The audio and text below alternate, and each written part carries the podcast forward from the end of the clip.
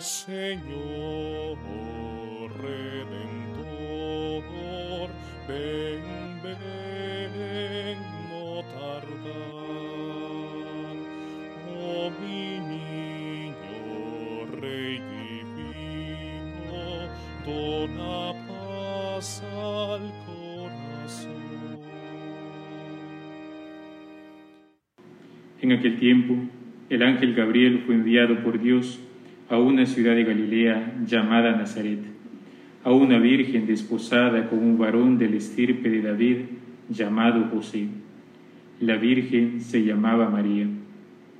Entró el ángel a donde ella estaba y le dijo, Alégrate llena de gracia, el Señor está contigo. Al oír estas palabras, ella se preocupó mucho y se preguntaba qué querría decir semejante saludo. El ángel le dijo, No temas, María, porque has hallado gracia ante Dios. Vas a concebir y a dar a luz un hijo, y le pondrás por nombre Jesús. Él será grande y será llamado Hijo del Altísimo. El Señor Dios le dará el trono de David su padre, y él reinará sobre la casa de Jacob por los siglos, y su reinado no tendrá fin. María le dijo entonces al ángel, ¿Cómo podrá ser esto, puesto que yo permanezco virgen? El ángel le contestó, El Espíritu Santo descenderá sobre ti, y el poder del Altísimo te cubrirá con su sombra. Por eso el santo que va a nacer de ti será llamado Hijo de Dios. Ahí tienes a tu parienta Isabel, que a pesar de su vejez ha concebido un hijo, y ya va en el sexto mes la que llamaban estéril porque no hay nada imposible para Dios. María contestó, yo soy la esclava del Señor, cúmplase en mí lo que me has dicho. Y el ángel se retiró de su presencia. Palabra del Señor. Gloria y honor a ti, Señor Jesús. Nos encontramos en el último domingo de este tiempo de preparación hacia la Navidad. Los profetas han venido invitándonos a disponer el corazón para acoger el don que Dios nos hace de sí mismo en Cristo, nacido en Belén. La liturgia de la palabra en este día, sin embargo, presenta otro matiz. Busca que pongamos nuestra atención en la iniciativa divina del Señor, en el camino de la fe, hemos de recordar que es Dios quien ha tenido la iniciativa de salir al encuentro de la humanidad. Desde esa óptica, la profecía de Natán, como la segunda carta de San Pablo, nos recuerdan que el niño nacido en Belén es el cumplimiento de las promesas hechas desde la antigüedad. Es la manifestación del plan de Dios sobre todos los pueblos.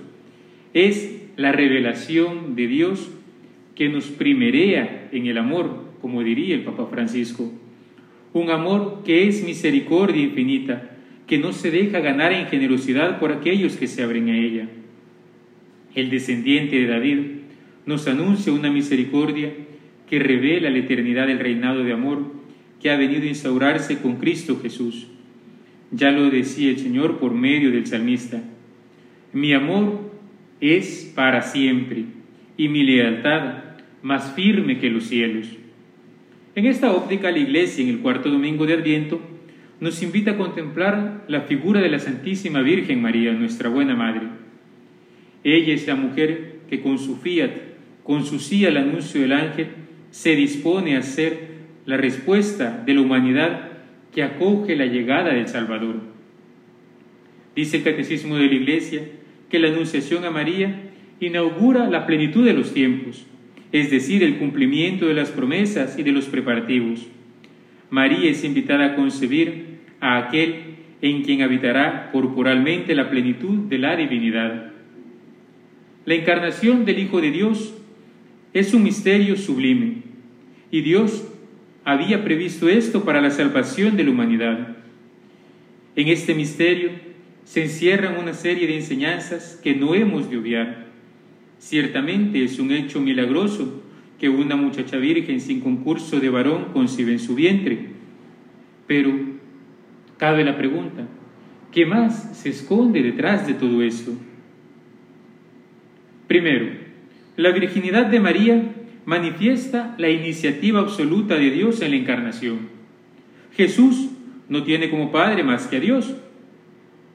No hemos sido nosotros los que hemos descubierto y amado a Dios por primero. No fue idea grandiosa de ningún sabio. La maravilla del cristianismo es que Dios se nos ha manifestado y Él nos amó primero, aun cuando muchas veces habíamos vivido bajo el pecado o incluso antes que nosotros le conociésemos. Él ya nos amaba. Segundo, Jesús fue concebido por obra del Espíritu Santo en el seno de la Virgen María, porque Él es el nuevo Adán, que inaugura la nueva creación. El primer hombre salido de la tierra es terreno, el segundo viene del cielo, dice San Pablo. Jesús nos enseña la vocación altísima de todo hombre y de toda mujer. Ser hijos amados del Padre. Se nos abre la posibilidad de una vida nueva que tiene como fin la gloria de Dios y la santidad de todos los hombres. Tercero, Jesús, el nuevo Adán, inaugura por su concepción virginal el nuevo nacimiento de los hijos de adopción en el Espíritu Santo por la fe ¿Cómo será eso? La participación en la vida divina no nace de la sangre, ni de deseo de carne, ni de deseo de hombre, sino de Dios. Porque a la fe venimos atraídos por Dios, atraídos por su amor, atraídos por su misericordia. La acogida de esta vida es virginal, porque toda ella es dada al hombre por el Espíritu. Esta vida nueva es una gracia de Dios. La misma vida de Él fluye por nuestro ser desde que hemos sido incorporados por el bautismo a su gran familia. Somos hijos de Dios. Cuarto, María es virgen porque su virginidad es el signo de su fe no adulterada por duda alguna y de su entrega total a la voluntad de Dios. Su fe es la que le hace llegar a ser la madre del Salvador. Decía San Agustín ya, más bienaventurada es María al recibir a Cristo por la fe que al concebir en su seno la carne de Cristo. ¿No debería ser así acaso también nuestra fe? Una fe sencilla y pura, en la que las dudas son purificadas al reconocer la grandeza de Dios y de su amor por la humanidad entera. De ahí se deriva que María es a la vez virgen y madre, porque ella es la figura y la más perfecta realización de la Iglesia. Por ello decimos en las letanías que es modelo de santidad. En este tiempo de Adviento, al maravillarnos en la iniciativa del Padre al enviar a su Hijo único a salvarnos por medio del Espíritu Santo, hemos también de sentirnos invitados con nuestra buena Madre a acoger la elección divina, a acoger el amor de Dios que se nos ha manifestado en Cristo, a ser cooperadores activos del misterio de la salvación. El sí de María encierra esta sublime unión a la misericordia divina. En ese hágase en mí según tu palabra, encontramos la apertura a la vida eterna. Ese sí es la oración del cristiano, nos enseña el catecismo de la iglesia, porque ahí, como María, somos todo de Dios y Dios es todo nuestro. Queridos hermanos, Dios nos primerea en el amor. Dios ha salido en nuestro encuentro. Dios ha tenido la iniciativa. Él nos amó primero. Y de esto ustedes y yo podemos haber hecho experiencias mil y un veces. Y en esas mil y un veces nos maravillaremos. Porque cuántas veces nosotros hemos querido ponernos en el camino del Señor, participar de alguna actividad de la iglesia, hacer algún acto de mortificación, quizás tener diferentes iniciativas. Y decimos, es que Dios es tan bueno, yo quiero hacer algo por Él.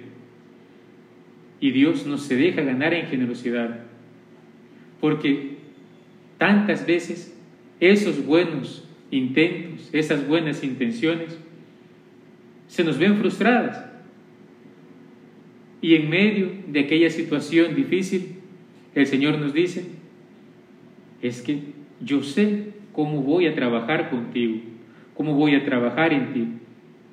Y en medio de, esa situación difícil que atraviesas, en medio de esa contrariedad, es más, en medio del ordinario del día a día, es ahí donde tú haces algo por mí, donde colaboras al misterio de la salvación, donde te unes a mí y me ayudas a salvar a la humanidad entera. Nos pasa muchas veces como David. David, cuando estaba en paz, cuando dice la Escritura que pudo descansar de las batallas, fue que empezó a pensar que él vivía en una casa de cedro y el Señor estaba en una tienda de campaña. Antes no lo había pensado, hasta que se serenó, como que le quedó chance, diríamos en buen salvadoreño, de ponerse a contemplar esta realidad. Natán le dijo, haz lo que te dicte tu corazón. Como quien dice, este hombre está respondiendo a la voluntad de Dios. Algo le habrá inspirado. Así que que prosiga con aquello que pretende acometer. Y sin embargo, Dios le habla a Natán para que dirija una palabra al rey y le muestra cómo en realidad ha sido el Señor quien ha cuidado de David. Y no dice solo durante las batallas que ha librado ya como rey, yo te llamé cuando tú eras un pastor de ovejas, un jovencito. Antes que tú pensabas o que tú pensaras que podrías haber hecho algo por mí, yo ya estaba trabajando en ti. Y desde esa inocencia, si recordamos, fue que reanimó al pueblo de Israel con la victoria sobre Goliat. Ya David estaba colaborando al plan que el Señor tenía de salvar a su pueblo. Así sucede a menudo en nuestra vida. Es en lo ordinario, en lo cotidiano, en eso, en lo que muchas veces experimentamos tristeza, a veces debilidad, frustración, desencanto. En esas pequeñas cosas cuando nosotros doblamos rodillas y decimos, Señor, no puedo más, ayúdame a caminar. Yo quiero servirte, pero mire, esta situación no me deja. Es ahí donde de verdad estamos siendo misioneros, colaboradores del Señor. Es donde estamos diciéndose, hágase en mí según tu palabra. Porque la gloria de Dios no se manifiesta en el esplendor de nuestras fuerzas, sino que nos enseña Pablo, se manifiesta en nuestra debilidad. Ahí cuando estoy sufriendo más, ahí cuando me duele más, ahí cuando yo descubro mi limitación, ahí es cuando muchas veces, cuando finalmente le dejamos chance a Él para que le haga resplandecer la gloria de la vida divina, de la victoria de Cristo resucitado sobre las fuerzas del pecado y de la muerte. Hágase en mí según tu palabra. Esa es la invitación también para nosotros en este tiempo de preparación a la Navidad. Al hacer un examen, una recapitulación de nuestro año, que hay quien dice el año empezó en enero, hizo una pausa en febrero, marzo, y recomenzó en septiembre. No, el año continuado. Haciendo un examen de todo nuestro año, de cómo hemos vivido las situaciones alegres, las situaciones adversas, incluso el periodo de cuarentena. Es conveniente también que nosotros examinemos cómo hemos asumido la cruz. Desde la pequeña incomodidad de llevar una mascarilla quizás en el rostro, hasta el hecho de no poder visitar a nuestros seres queridos, sobre todo aquellos que están sufriendo más, quizás a causa de la enfermedad o de la vejez, porque queremos protegerles. ¿Cómo he asumido yo la cruz? ¿Cómo he asumido la llegada de Cristo en mi vida? si lo hice bien, si supe aceptarlo con santa resignación, al menos, o si llegué incluso a amar mi cruz, bendito sea Dios.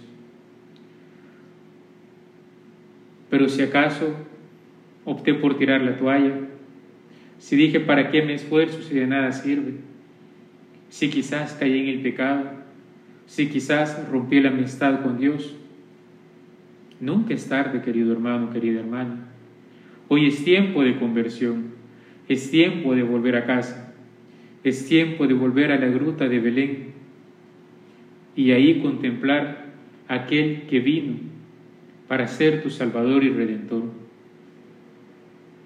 para hacerte cruzar a la otra orilla del Mar Rojo, porque el que te sacó de Egipto no te hará volver ahí, te lleva a la tierra prometida, que habrán combates, con las fieras salvajes del desierto, que habrán combates con quizás ejércitos enemigos que te quieran hacer prisionero, que habrán combates quizás contigo mismo a causa del hambre y de la sed. Pero Egipto no vuelves. Caminamos para adelante. Vamos hacia adelante, con la mirada puesta en la tierra prometida. Jesús, más que Moisés, más que Josué, que hicieron cruzar el Mar Rojo y que llevaron al, cruzaron el Jordán para llevar a la tierra prometida al pueblo de Israel, no te está prometiendo una tierra fértil en campos a nivel natural. Te está prometiendo el cielo, que es con mucho lo mejor. Roguemos al Señor nos conceda la gracia en este día de sabernos disponer a su palabra y acogerle con alegría el día de la Navidad. Alabado sea Jesucristo.